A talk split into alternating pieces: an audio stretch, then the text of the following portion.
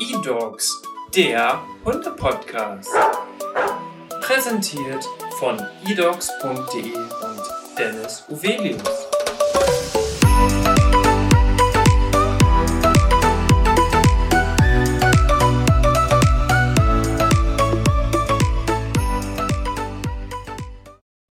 Hallo und herzlich willkommen zu einer neuen Podcast-Folge. Mein Name ist Dennis Uvelius und heute habe ich wieder einen ganz besonderen Gast bei mir. Herzlich willkommen, Sarah. Hi. Freut mich sehr, dass es heute geklappt hat und dass wir miteinander sprechen. Ähm, es ist tatsächlich ein ganz besonderer Podcast, natürlich wieder digital aufgrund der Corona-Situation. Aber du bist selber auch Podcasterin, deswegen können wir uns heute bestimmt ganz intensiv austauschen. Du hast den eDocs Podcast selber noch nicht gehört, das hast du mir im Vorgespräch schon verraten. Jetzt Richtig. Ist, jetzt ist es tatsächlich so, dass wir am Anfang ein Kennenlernspiel immer machen. Davon weißt du auch noch nichts. Und Nein. da darf unser Gast sich immer selber vorstellen anhand der vier Kategorien Beruf, Hobby, Leidenschaft und Lebenseinstellung. Und wir starten ganz easy mit deinem Beruf. Ja, also äh, ich bin Hundetrainerin tatsächlich. Ich habe eine eigene Hundeschule. Mhm. Hundeschule Dognergy in Brandenburg. In Brandenburg. Mhm. Sehr schön. Und was sind deine Hobbys? Ich denke mal, du hast selber auch Hunde und äh, genau, ja, das genau. ist wahrscheinlich ein Hobby. Spannend vielleicht ist es dann ja, gibt es Hobbys neben den Hunden? Tatsächlich wenig. Also mein Alltag ist sehr auf die Hunde ausgelegt. Ähm, ich bin ein absoluter Freund vom Fotografieren tatsächlich. Ja. Also so, aber dann auch Hunde fotografieren. Also auch da hat es irgendwas wieder mit Hund zu tun. Ähm, und ich bin ein absoluter DVD-Junkie. Also ich habe so insgeheim eine DVD-Sammlung und liebe Spielfilme. Ich glaube, einige Podcast-Hörer und Hörerinnen wissen gar nicht, was DVD ist. Das äh, kann ich mir gut vorstellen. Ich habe tatsächlich auch nur DVDs. Es gibt keine Blu-rays oder irgendwas. Es sind nur DVDs. Ich gehöre noch so ganz zu dem alten Eisen. Ich bin eine der Personen, die sich eine PlayStation 4 nur gekauft hat, weil sie noch DVDs abspielt und die PS3 leider ihren ja, Geist aufgegeben hat. So musst du es dir vorstellen. Wahnsinn. Aber hast du sowas wie Netflix und Co. oder? Auch tatsächlich. Also Okay. äh, das, das sowieso. Aber ich habe früher als Kind gerne gelesen Mhm. und mochte es nie in eine Bücherei zu gehen. Ich wollte die Sachen immer haben. Also ich brauchte die immer handfest zu Hause. Und so ist es mit Film auch. Also gute Filme möchte ich in meinem Schrank haben. Das ist ganz bescheuert eigentlich. Aber Ich, ich glaube, ich kenne niemanden, der noch diese Leidenschaft verfolgt. Doch. Wenn wir jetzt auch direkt von Leidenschaft sprechen, äh, ist ja, also für die Podcast-Hörer und Hörerinnen, die sehr, sehr jung sind, früher gab es sowas, das hat sich ähm, Videothek genannt. Da konnte man Filme auf einer CD ausleihen und das waren dementsprechend DVDs, wenn es um Filme ging. Wahnsinn. Das ist ja richtig spannend. ja, Du hast also gesagt, du hast ähm, eine ausführliche Sammlung. Wie viele ungefähr sind es? ich habe lange, ich habe 10? lange nicht es 100? gezählt. Sind es 500 oder noch mehr? Also ich, es sind eher 500. Ähm, Okay, da brauchst du ja ein Ja. eigenes Zimmer für. Nee, aber ein paar mehr DVD-Regale als eins, definitiv. Wahnsinn, nicht schlecht. Da äh, wären, da hast du ja quasi eine eigene Mediathek zu Hause.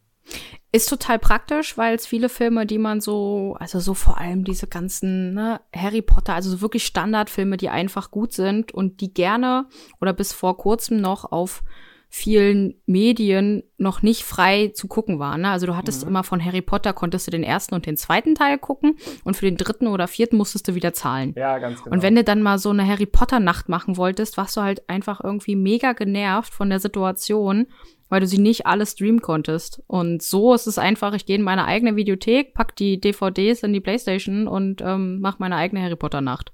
beispielsweise. Eine, eine eigene Videothek. Herrlich. Würdest du das auch als deine Leidenschaft bezeichnen? Und, oder wie würdest du generell deine Leidenschaft bezeichnen? Oh, ich glaube tatsächlich, meine Leidenschaft sind die Hunde. Mhm. Also ähm, man kann sich das immer so gar nicht vorstellen, aber mein Alltag ist unglaublich ausgerichtet auf alles, was mit Hund zu tun hat. Damit meine ich jetzt gar nicht mal mein, mein Rudel, sondern ich meine wirklich alles drumherum. Also ich bin ja viel auf Seminaren unterwegs. Ich arbeite Kunden an unterschiedlichen Fällen und ähm, es ist tatsächlich, ja, mein Alltag besteht aus Hunden. So, ich muss mir bewusst Zeit nehmen für Sachen ohne Hunde. Fühlt es sich für dich wie Arbeit an? Nein. Das ist immer gut. Also klar, ich meine, das ist, das klingt immer so romantisch, ne? Also Natürlich gibt es auch wie in jedem anderen Beruf Tage, wo man sich so denkt, okay, es ist heute echt anstrengender als gestern oder mhm. beispielsweise so wie heute, ne, guck mal, ich bin um 7.30 Uhr aus dem Haus und jetzt um 18.10 Uhr rein. Also ich war jetzt den ganzen Tag am Hundearbeiten. Ich habe einen Gassi-Service. Ähm, das heißt, die Hunde mussten heute abgeholt, bespaßt werden. Dann hatte ich noch eine Einzelstunde und dann ist man halt irgendwie ewig unterwegs und dann denkt man sich am Abend schon, okay, das war heute echt viel Arbeit. Ja. Aber trotzdem ist man halt mit Herzblut dabei und das ist schon Leidenschaft. Ich glaube, sonst würde man das so nicht fabrizieren. Und sehr cool, dass du dir dann jetzt noch die Zeit nimmst, nach deinem Feierabend quasi, um mit uns den Podcast aufzunehmen. Richtig, richtig cool. Ähm, der letzte Punkt im Kennenlernspiel ist die Lebenseinstellung. Vielleicht der schwierigste Punkt. Hast du dir mal eine Lebenseinstellung für dich selbst definiert oder eine, wonach du lebst? Ich glaube, mein Lebensmotto ist tatsächlich, es ist, wie es ist. Ähm, ich versuche ganz, ganz viel, ja, die Dinge, die in meinem Leben passieren, wirklich so zu betrachten, dass sie passiert sind und dass ich sie nicht ändern kann, weil man mhm. ja im Leben irgendwie dazu neigt, sich über viele Dinge zu ärgern, die passiert sind. Ja. Und ich kann mich unglaublich gut über Dinge ärgern, das muss man leider sagen.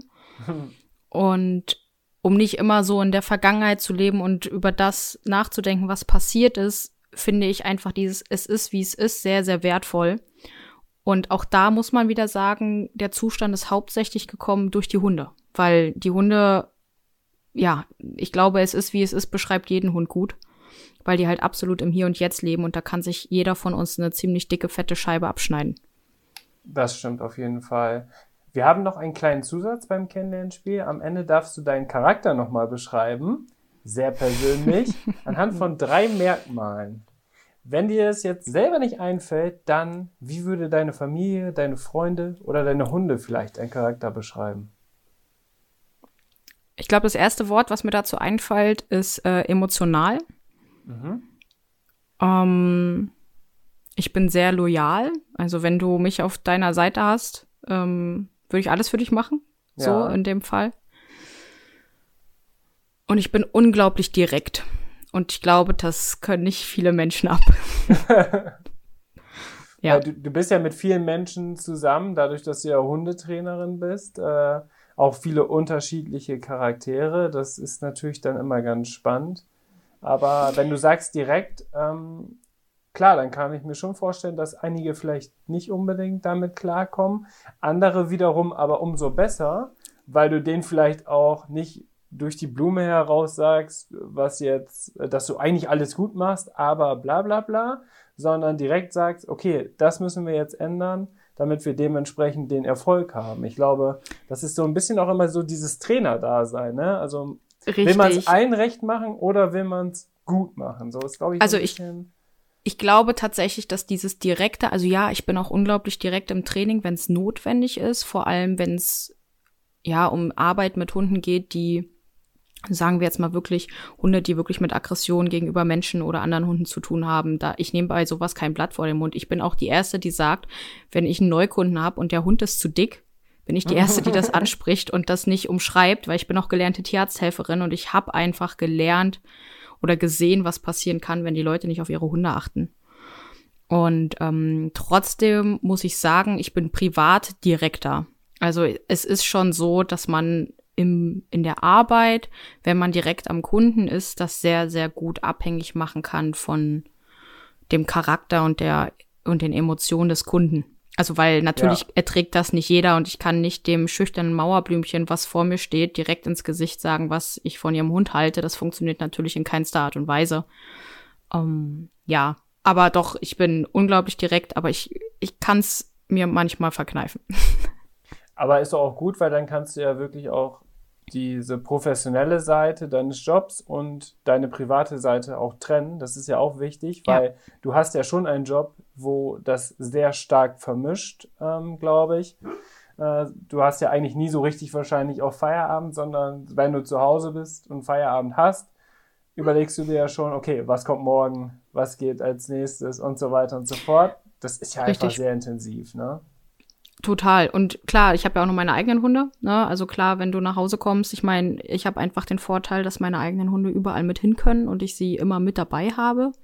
Die müssen wirklich seltenst alleine sein. Auch das hat man jetzt vielleicht gehört im Hintergrund, die Geräusche. Meine Hunde liegen jetzt hier, also es liegen jetzt gerade sechs Hunde um mich rum. Sechs Hunde und, hast du? Ähm, ja, also ich habe eigentlich fünf und ich habe jetzt gerade noch äh, einen Hund da, der ähm, bei mir jetzt ein bisschen länger bleibt. Okay. Und genau, also falls wir im Hintergrund irgendwelche quiekenden Geräusche hören, ist es, weil meine Hunde träumen, weil die fertig sind vom Tag. Also es ist quasi inklusive. Das äh, ist aber bei uns im Podcast sehr weit verbreitet und kommt häufig vor, deswegen gar kein Problem.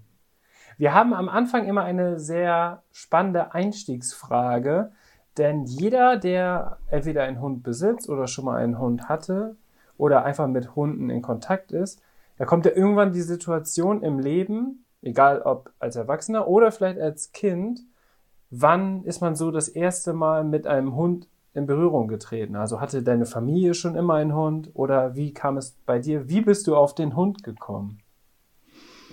Also ich bin tatsächlich mit Hunden aufgewachsen. Ähm, ich überlege jetzt gerade, welcher Hund der allererste Hund war. Es ist mir jetzt primär so gar nicht bewusst, aber ich weiß, dass mein mein Opa hatte eine Rottweiler-Hündin namens mhm. Kira. Mit der bin ich viel, also bin ich, ich bin einfach oft da gewesen, hatte viel mit dem Hund zu tun. Und wir hatten auch einen Labrador-Rüden, einen schwarzen. Und ja, es waren immer irgendwie, irgendwie waren immer Hunde um mich rum. Relativ intensiv auch, muss man sagen. Ich bin zum Beispiel, oh Gott, wie alt war ich da? Lass mich zehn, elf gewesen sein hatten mhm. unsere Nachbarn eine Beaglehündin. Und das war schon so ein sehr älteres, betagtes Rentnerpaar. Und der Beagle hat, sobald er mich gesehen hat, ist er halt vor Freude ausgerastet und hat halt den Rentner-Opi quasi zu mir gezogen an der Flexi.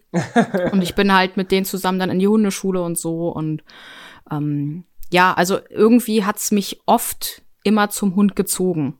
Ja.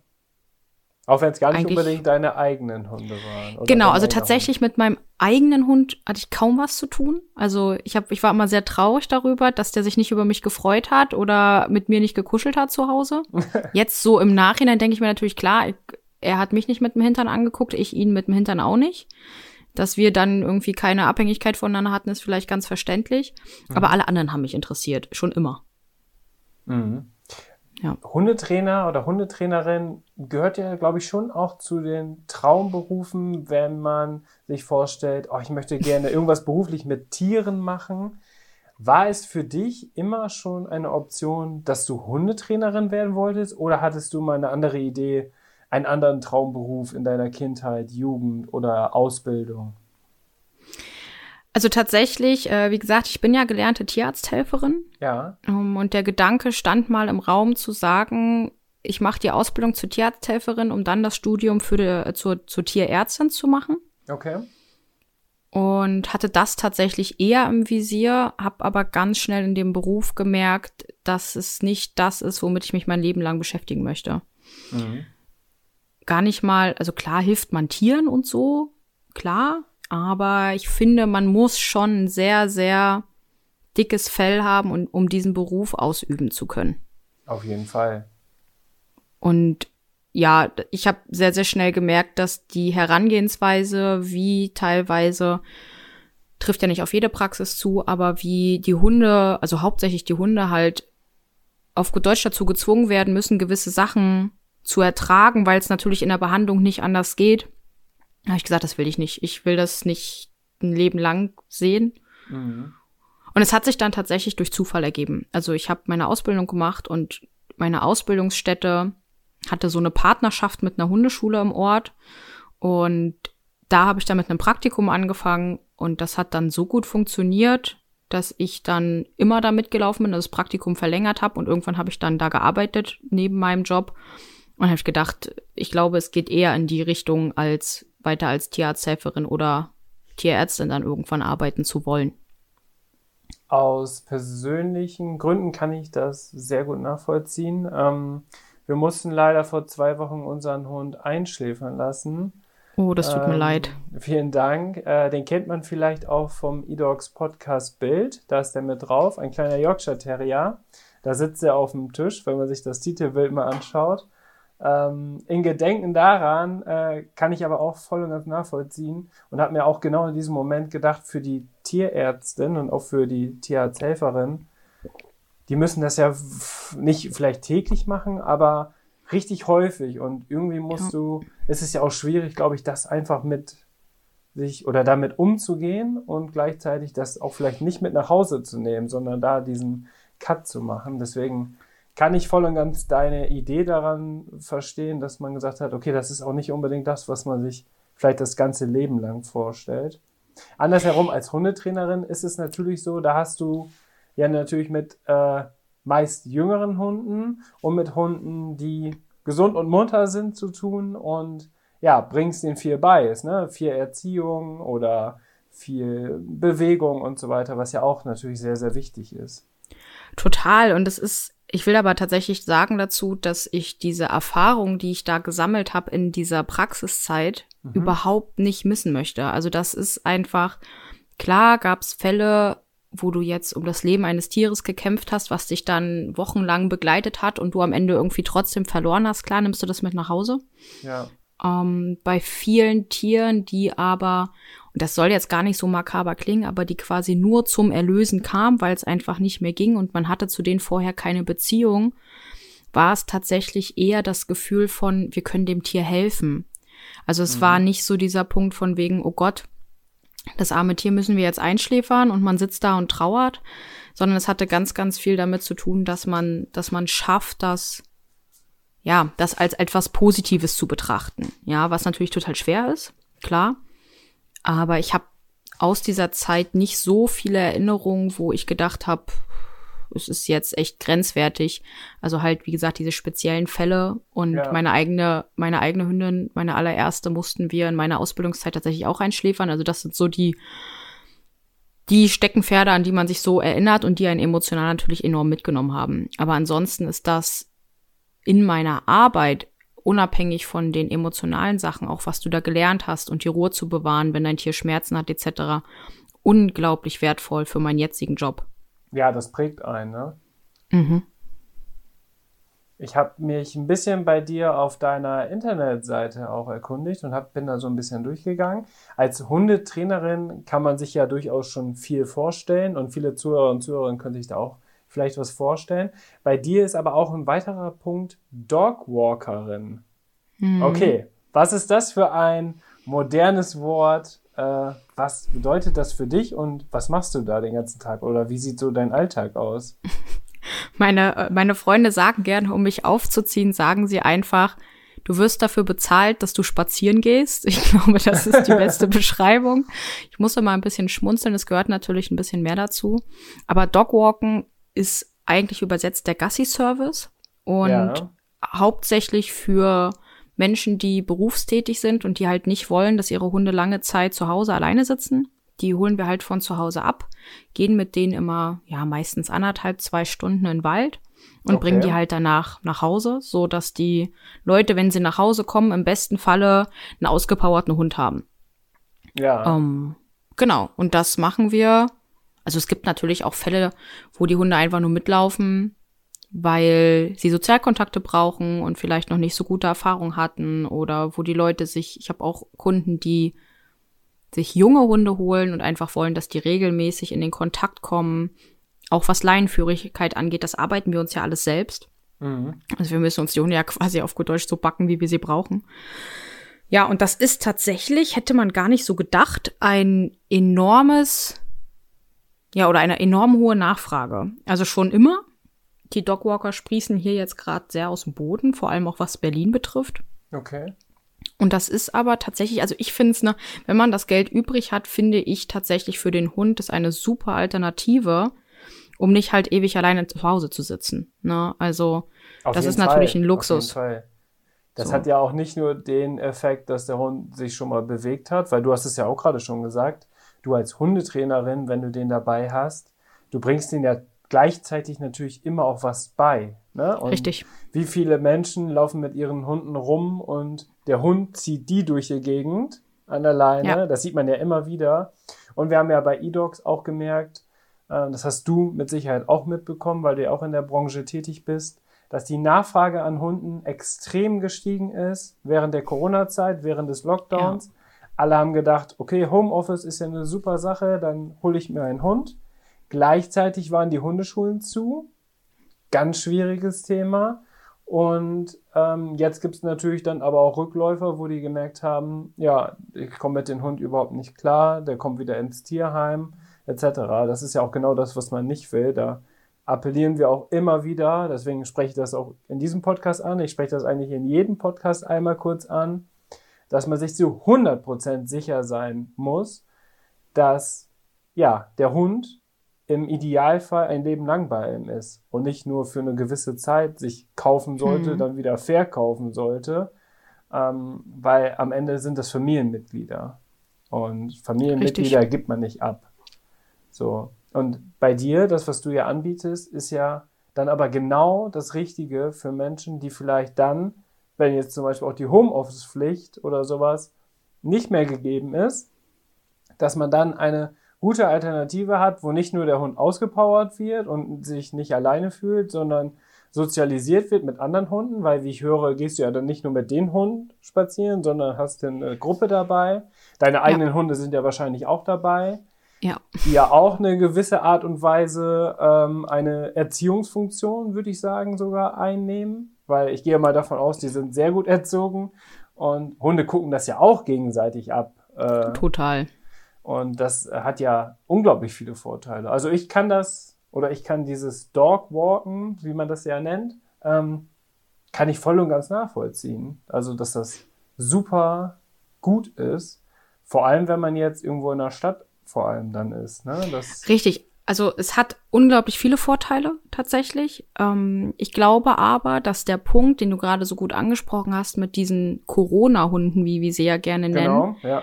Wenn dieses Homeoffice irgendwann beendet wird, die Leute kümmern sich jetzt nicht teilweise um Plätze und es ist jetzt schon echt rar, was es an freien Dogwalker-Plätzen gibt. Also wir haben hier so, wir haben hier so intern so Gruppen unter den Dogwalkern, wo so Hun- Hunde auf gut Deutsch hin und her getauscht werden. Damit meine ich jetzt nicht, ich finde den doof, du sollst den mal nehmen, sondern halt wirklich, um zu gucken, wer kriegt den noch unter. Und wir Ja. sind alle voll. Wir haben keine Kapazitäten mehr. Und das betrifft hauptsächlich die Hunde, die ja gar nichts mit Corona zu tun hatten, weil es sind jetzt nicht ausschließlich, keine Ahnung, Welpen oder Junghunde, sondern es sind halt auch die ganzen alteingesessenen Eisen. Und ich habe ein bisschen Sorge, dass die Leute so spontan und schnelllebig, wie wir Menschen ja gerne sind, dann auf einmal feststellen auf gut Deutsch, hey, nächste Woche ist mein Homeoffice zu Ende, ich habe übrigens einen Hund und ähm, ich bräuchte einen Gassi-Service und dann sind alle voll, dann bleibt halt wieder nur noch die Tierheim-Variante im besten Falle. Ja. ja, und das ist genau das, was wir ja verhindern wollen. Mhm. Und deine Kapazitäten sind ja auch irgendwie begrenzt. Ne? Also wie viele Hunde Total. kannst du so maximal mitnehmen jetzt? Äh, Das kommt Runde? auf gute und schlechte Tage an. Ähm, also ich bin ja nicht allein, ich habe ja noch eine Mitarbeiterin, die, wir teilen uns unseren Gassi-Service quasi in, in Potsdam. ja, Und ich sage mal so, wir laufen mit sechs Hunden und man darf es ja eigentlich nicht so sagen. Und ich bin heute mit 17 gelaufen. Okay. Das macht schon was. Also wir laufen selten mit so großen Gruppen. Ich habe aber mir geschworen, wenn ich das Dogwalken anbiete, gibt es bei mir einen Vorteil im Vergleich zu anderen Dogwalkern. Ich biete keine Monatsabos, sondern bei mir ist es so, die Kunden müssen mir bis zum Freitag Bescheid sagen, wann sie nächste Woche ihren Hund mitschicken wollen ja. weil ich ganz, ganz viele Selbstständige ähm, im Gassi-Service habe und es denen nichts bringt, wenn sie bei mir feste Tage buchen, wenn sie aber aufgrund ihrer Arbeit an einem anderen Tag in die Stadt müssen oder ins Büro müssen. Ja, dann, dann hat der Hund da überhaupt nichts von, weil dann hole ich den Hund ab, wenn Frauchen, Herrchen zu Hause sind und der Hund ist aber alleine, wenn sie irgendwo im Büro feststecken. Mhm. Also Ja, versuchst und- du schon flexibel zu bleiben. Genau, das macht es natürlich ein bisschen aufwendiger, weil man halt jede, ähm, jede, also am Ende jeder Woche das neu planen muss. Das Schöne ist aber, dass die Gruppen immer wieder neu gemischt werden. Also auch die Hunde haben immer mal wieder andere Sozialkontakte. Ja. Es ist aber leider halt so, so wie heute, wenn natürlich dann alle blöderweise den Dienstag buchen und meine Kollegin heute dann frei hat und ich dann alleine bin, dann habe ich halt die große Gruppe. so.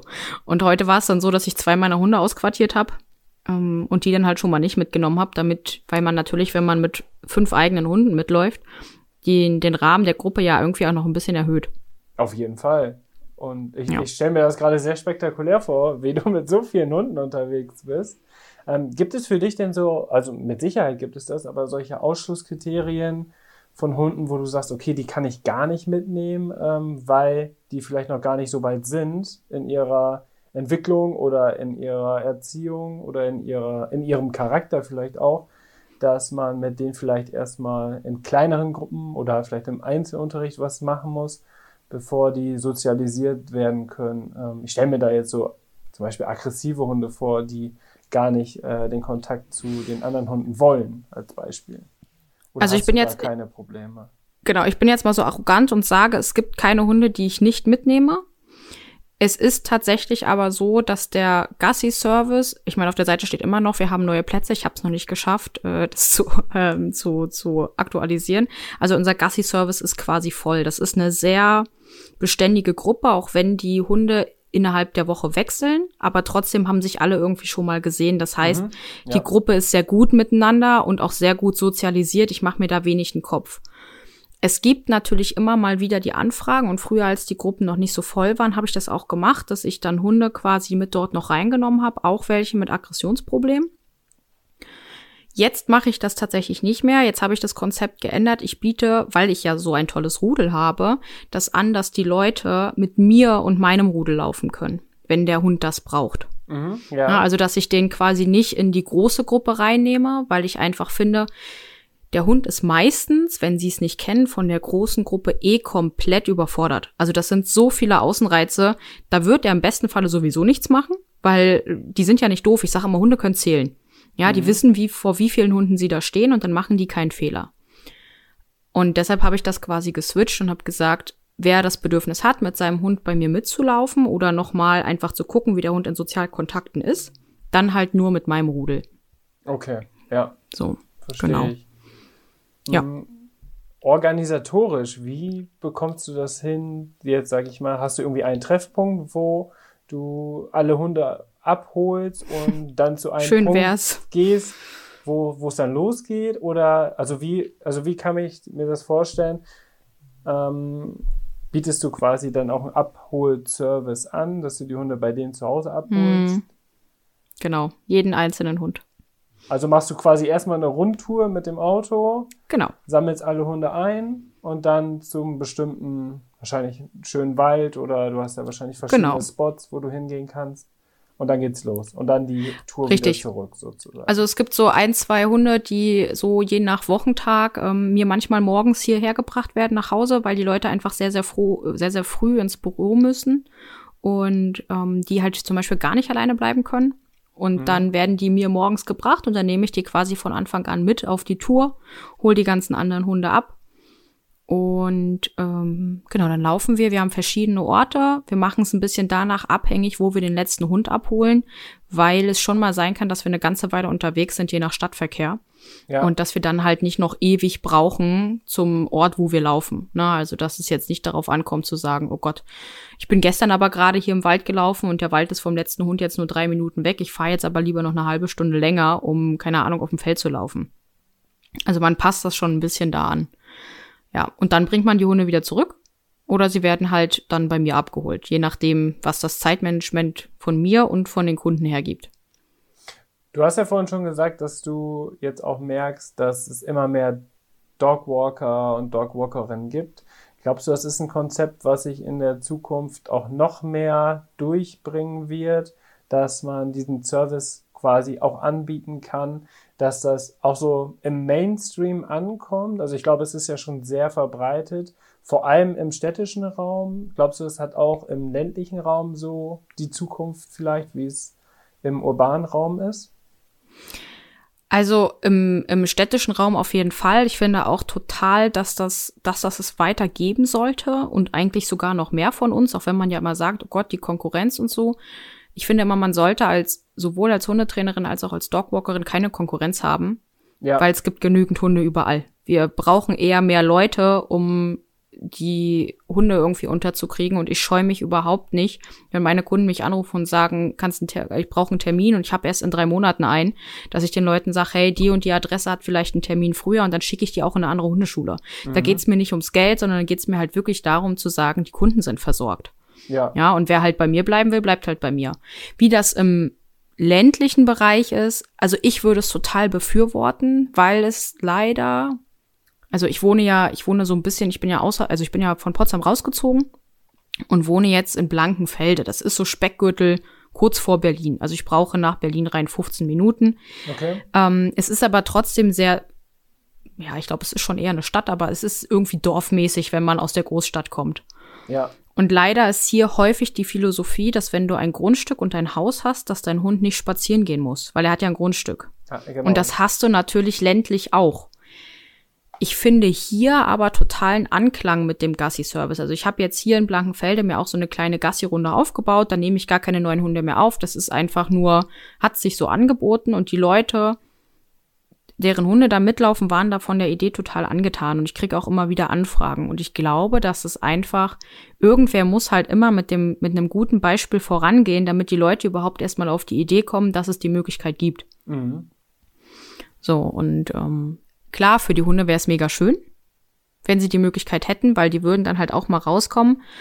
Andersrum muss man dann halt auch wirklich gucken, da Regeln festzulegen. Also es bringt, also ich, ich sag immer, wenn die Kunden mich fragen, hey, kannst du meinen Hund irgendwie nächste Woche mal abholen, dass der in deiner Gruppe mitläuft, da sag ich immer, meine Gruppe ist nicht dafür da, deinen Hund zu bespaßen. Also für uns ist das ja schon eher eine Lebenseinstellung, da miteinander ja. zu laufen und es soll was Harmonisches sein. Und ich nutze die Gruppe nicht, um irgendeinem Hund irgendwie mal eine Stunde Spielen zu ermöglichen. Ja, sondern wir laufen sehr, sehr viel ruhig und gesittet zusammen und es gibt auch mal lustige Einheiten. Und deshalb finde ich, müsste die Regel halt einfach sein, dass die Hunde, die nicht rauskommen, dann halt mindestens einmal, eher zweimal die Woche halt mitlaufen müssen.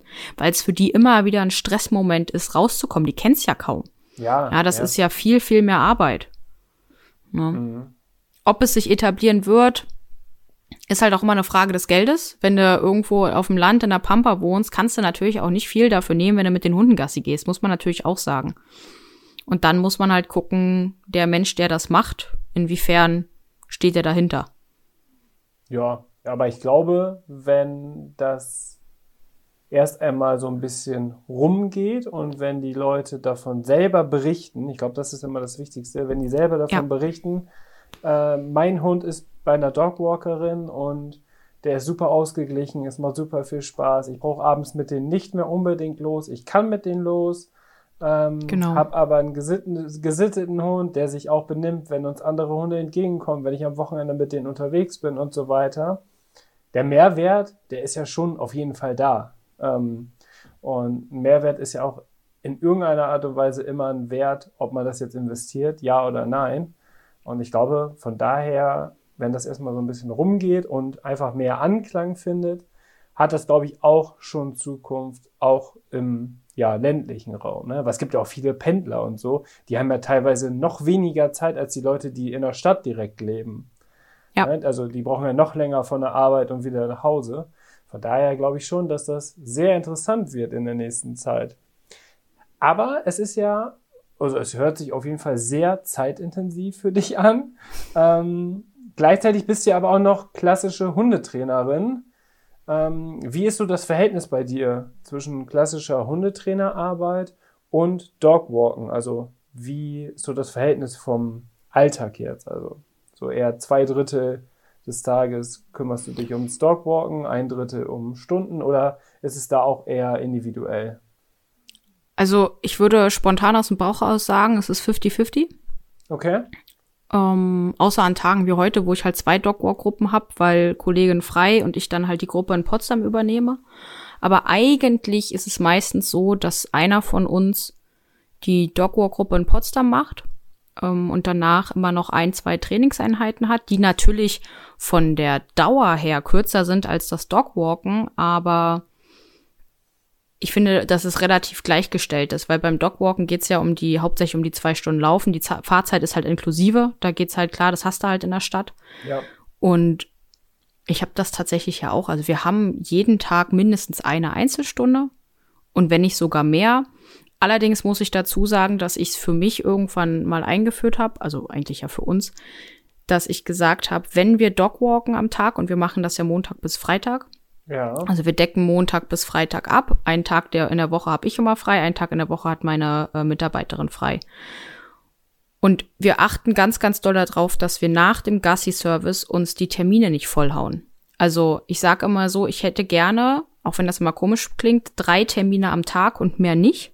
Und damit meine ich drei Termine am Kunden. Also für mich ist auch Dogwalk ein Termin am Kunden, weil die Konzentration auf die Hundegruppe enorm anstrengend ist Das um alles zu gut vor, beachten. ja. Genau, also das ist, da ist man danach, wenn man jetzt, wenn die Gruppe mal einen schlechten Tag hat, also beziehungsweise muss man ja eigentlich sagen, wenn ich mal einen schlechten Tag habe und die Gruppe dadurch schlecht läuft, ähm, ist man danach e- enorm ausgelaugt. Und ich möchte, dass wir dem Kunden immer unser Bestmögliches bieten können.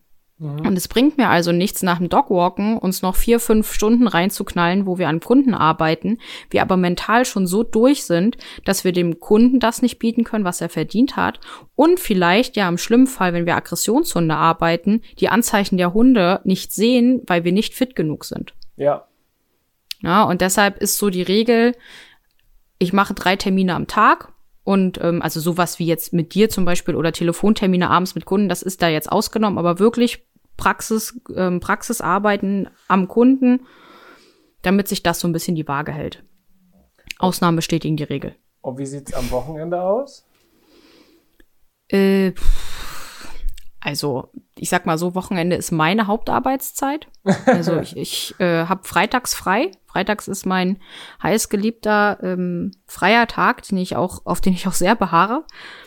Und ich arbeite tendenziell immer Samstag, Sonntag, Mhm. Weil es einfach, ich sag mal so auf gut Deutsch, wäre es einfach bescheuert, das nicht zu tun, weil die meisten Kunden da Zeit haben. Ne, Ja. da, da gehen die meisten Leute nicht arbeiten, sie haben Zeit, sie haben vor allem Zeit für ihre Hunde und sie wollen auch was bewirken. Das heißt aber, Wenn da ist der Fokus dann auch auf Hundetrainerarbeit. Und nicht Genau, also am. Wochenende gibt's keinen Gassi-Service. Also der Gassi-Service ist wirklich nur von Montag bis Freitag. Ja, Ähm, also wo die normalen Menschen arbeiten gehen quasi. ja. Und dann der Rest ist dann Hundetrainerarbeit in verschiedenen Themen. Also sei es Einzelstunden, sei es Gruppentraining. Wir haben viele Spezialangebote, wo man zum Beispiel mal Intensivtraining macht von Hundebegegnungen oder so, was dann auch mal drei Stunden dauern kann. Also das ist sehr, sehr breit gefächert und ja, sehr, sehr intuitiv danach, worauf ich Lust habe. Also was das Gruppentraining betrifft, wo ich mal wieder sage, ich habe, man hat ja so seine Stammkunden und das, ja, das, die sind relativ breit gefächert, was die Hunderassen angeht und auch was die Themen angeht. Und da denkt man sich immer mal wieder was aus, was alle so ein bisschen anspricht. Mhm. Du hast einen ganz besonderen Namen für deine Arbeit, für deine Website, und zwar Dognergy. Also da ist ja so ein bisschen das Wort Energy drin. Ich glaube, viel Energie benötigst du selber auch, aber wie, wie kamst du auf den Namen oder auf diese Kombination? Also was hast du dir dabei gedacht? Also der Name ist tatsächlich äh, mal entstanden, habe ich mit einer sehr guten Freundin zusammengesessen und wir haben so ein bisschen gebrainstormt, was wir mit dem Namen eigentlich erreichen wollen und wen wir damit ansprechen wollen. Und ich finde ja immer, in Deutschland sollte man eigentlich einen deutschen Namen haben, aber Hundeenergie, sind wir mal ehrlich, klingt einfach irgendwie seltsam, muss Ja. man einfach mal so sagen. Ja, Und deshalb war es klar, dass es irgendwas mit Hunden lustigerweise natürlich zu tun haben muss und irgendwas auch mit Energien, weil ich ein absoluter Freund bin, die Energie der Hunde zu kontrollieren. Also und mit kontrollieren meine ich wirklich kontrollieren im Sinne von zu erkennen, in welchem Energielevel sich dein Hund bewegt und in welchem Energielevel er zuhören kann und in welchem nicht mehr. Und da ich hauptsächlich körpersprachlich mit Hunden arbeite, war es klar, dass es irgendwie in diese Richtung gehen muss. Und Doc Energy, ich wollte jetzt auch kein Energy Drink sein, also das klang auch irgendwie seltsam. Stimmt, und ja. dann haben wir halt gesagt, wir nehmen einfach das E weg. Und es ist natürlich für viele schwer auszusprechen, vor allem für, sagen wir mal, die älteren Semester. Da, da kommen manchmal sehr lustige Namen raus, aber das war tatsächlich so das, wo man, womit ich mich am meisten irgendwie identifizieren konnte. Ja, man kann nicht unbedingt sagen, ähm, ja, man spricht es aus, wie man es lesen kann, sondern ist ja schon. Genau, also äh, Docnergie ist jetzt nicht so selten. Ich weiß halt, was gemeint ist. Ähm, ja. Manche geben oder sagen auch Doc Energy. Und ähm, ja, ich, wie gesagt, ich weiß ja, worum es geht. Und irgendwann ist es, glaube ich, egal, wie du heißt, wenn du dir einen Namen gemacht hast. Dann wirst, werden die Leute sich schon merken, wer du bist, sag ich immer. Klar, die haben dann deine Nummer und die geben die Nummer genau. gerne weiter über Empfehlung und so weiter. So läuft das ja, ne? Also es geht ja auch immerhin um Hunde und das ist ja gleichzeitig auch immer ein unglaublich emotionales Thema. Das mhm. ist ja nicht wie eine andere Sportart oder wie ein anderes Hobby, wo du den Tennisschläger einfach in die Ecke legen kannst und einfach zwei Wochen mal nichts machen kannst, sondern es hängt einfach mit den Hunden zusammen und das ist Emotion, das ist Familienmitglied, das ist das gehört alles dazu, ne? Und deswegen ist es ja auch am Ende so wichtig. Wenn man jetzt Dog Walkerin werden möchte, du hast auch vorhin schon mal gesagt, du bist viel auf Seminaren unterwegs, bildest dich wahrscheinlich auch sehr viel weiter in allen Bereichen, um auch natürlich viel abzudecken. Kann man Dogwalker oder Dogwalkerin einfach so machen oder würdest du sagen, dass man eine gewisse Ausbildung, vielleicht eine Schulung, ein Zertifikat etc. machen sollte? Wie ist das bei dir? Oder ist am Ende die Erfahrung das Entscheidende. Also es ist tatsächlich in Brandenburg nichts vorgeschrieben, was du machen musst, um Dogwalker zu sein. Mhm. Also auch aus ähm, gewerblicher Sicht sozusagen, weil du verdienst genau, also du ja musst, Geld. Richtig, du musst natürlich ein Gewerbe anmelden, ne? Also ja. sei es jetzt Nebengewerbe oder Gewerbe, du kannst es natürlich in die Schwarz in die Tasche wirtschaften, das sollte hoffentlich jedem klar sein. Mm, aber es ist nicht vorgeschrieben, dass du irgendwelche Referenzen hast. Das prüft keiner, auch nicht das Veterinäramt. Okay. Das geht dann erst in die Richtung, wenn du Hundetrainer wirst und dann den Paragraphen brauchst und ähm, ja, alles, was halt dazugehört. Aber ansonsten bist du hier, ich will jetzt als Dogwalker, oder ich will jetzt nicht sagen als Dogwalker sehr unauffällig, aber du hast nicht so viel, was du irgendwie nachweisen musst. Wir brauchen jetzt aber nicht drüber reden, dass ich natürlich finde, dass du gewisse Referenzen haben solltest, um mit fremden Hunden arbeiten zu können. Ja. Also weil es ist ja auf gut Deutsch nicht nur Gassi gehen, sondern du wirst da auch Hunde haben, die sich im blödesten Fall nicht verstehen oder du wirst da auch auf Hunde treffen, denen du vielleicht noch nicht gewachsen bist und da musst du natürlich ein gewisses Repertoire an Möglichkeiten haben, um mit diesen Situationen umzugehen. Und mhm. nur weil ich mal Hundehalter war, wie ja gerne immer so viele Menschen sagen, heißt es nicht, dass man mit jedem anderen Hund ebenfalls umgehen kann. In Niedersachsen wurde ja eingeführt, dass man einen sogenannten Hundeführerschein benötigt. Ja. Das ist unabhängig von, äh, ob man jetzt ein Hundetrainer, Dogwalker oder sowas ist, sondern einfach nur um Hundehalter zu sein. Was ja. hältst du von der Idee? Sollte es auch deutschlandweit so sein? Ähm, mm. Hast du dich damit mal befasst? Also es war ja auch mal die Rede davon, dass es in Berlin durchgeführt wird, beziehungsweise dass es in Berlin zur Pflicht wird. Das wurde meiner Meinung nach nicht durchgesetzt. Ich bin immer ein Freund, also ich weiß gar nicht, mit wem wir da letztens drüber geredet haben, aber ich wäre tatsächlich mehr ein Freund von Hundehalter müssen sich regelmäßig vorstellen.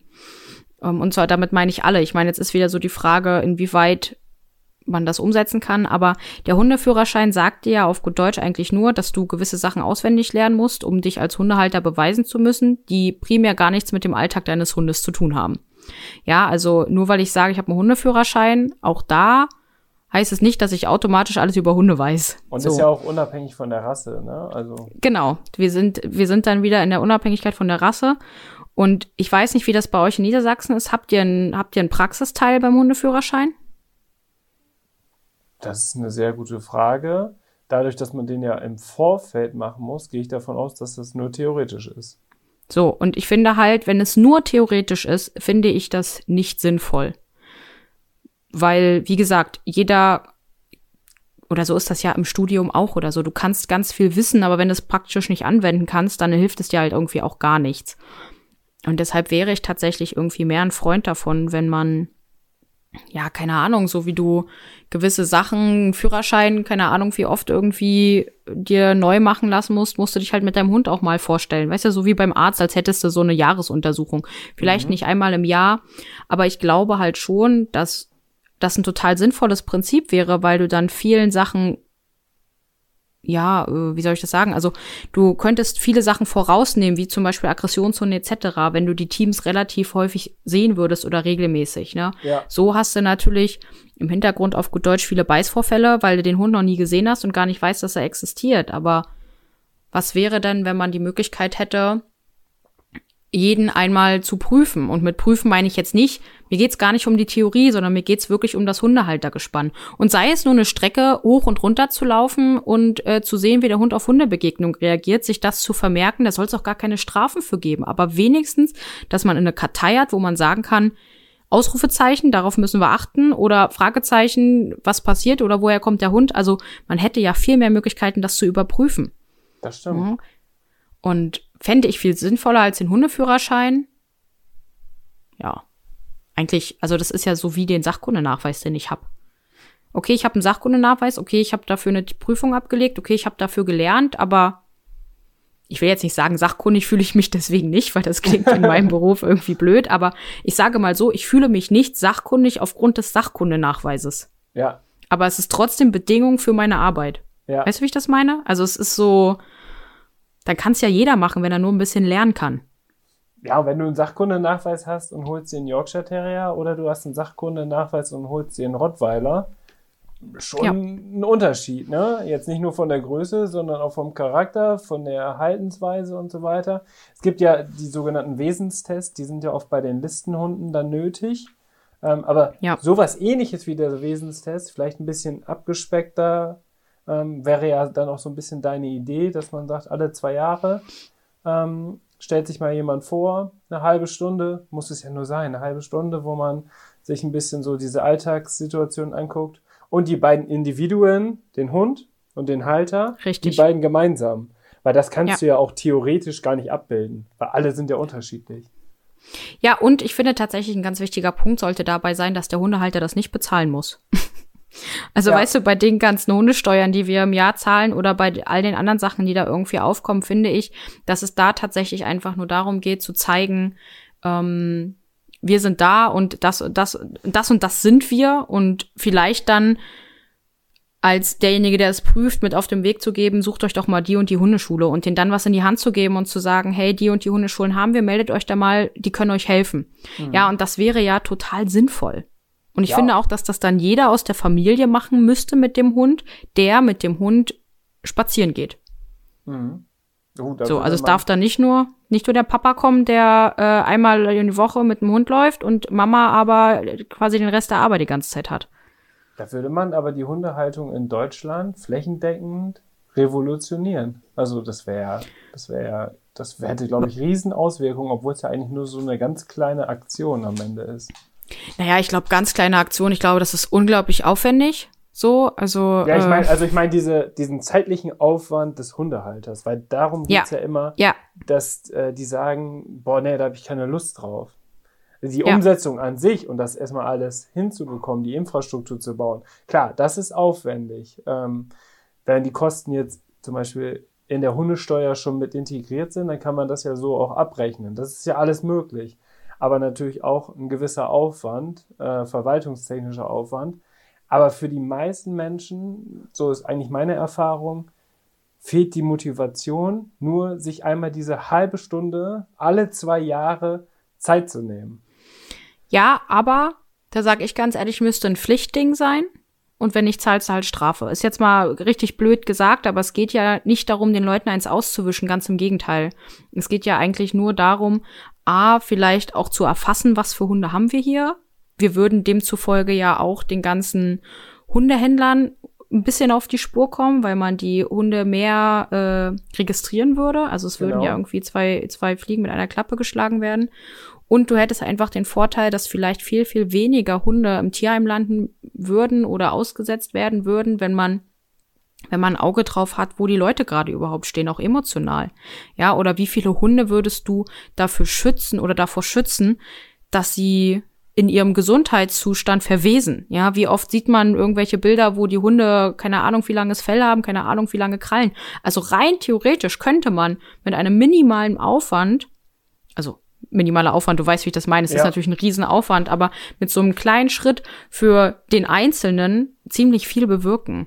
Mhm. Selbst wenn man es so machen würde, dass ab jetzt das gilt für alle neuen Hundebesitzer oder Hundehalter. Selbst dann selbst dann würde es ja funktionieren, weil dann wäre das ja so ein bisschen so eine Generationenfrage. Aber alle, die sich dann jetzt aktiv für einen Hund entscheiden, gehen dann die Pflicht ein, genau ja. diesen Test, Sachkunde, Nachweis, wie auch immer wir den jetzt nennen möchten, äh, einzugehen. Und da hätte man spätestens in 15 bis 20 Jahren eigentlich auch alle Hunde in Deutschland geschippt und identifiziert. Und klar, Richtig. das ist natürlich sprechen wir auch aus Erfahrung bei eDogs, äh, ein ganz wichtiges Thema in der Bekämpfung des illegalen Welpenhandels. Ne?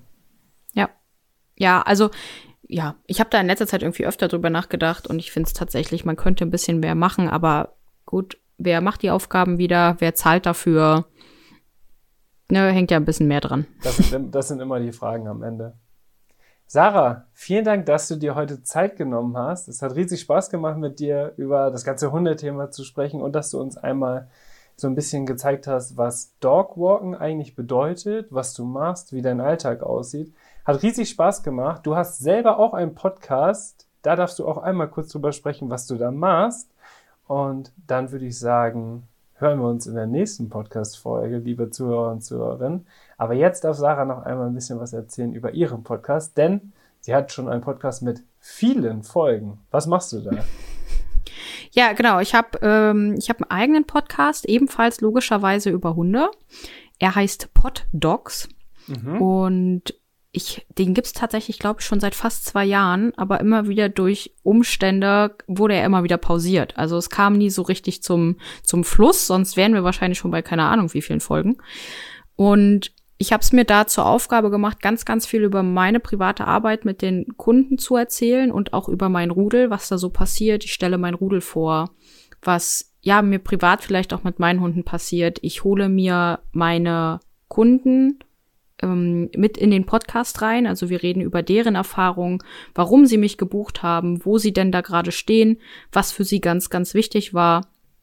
Viele Fragen wie, Hast du es erwartet, wenn du dir die Rasse als den Welpen holst, was auf dich zukommt oder wurdest du davon überrascht? Also wir gehen da wirklich sehr, sehr individuell auf den Kunden auch ein und haben den Vorteil dadurch, dass wir sehr, sehr viele schöne, individuelle, emotionale Geschichten immer wieder erleben.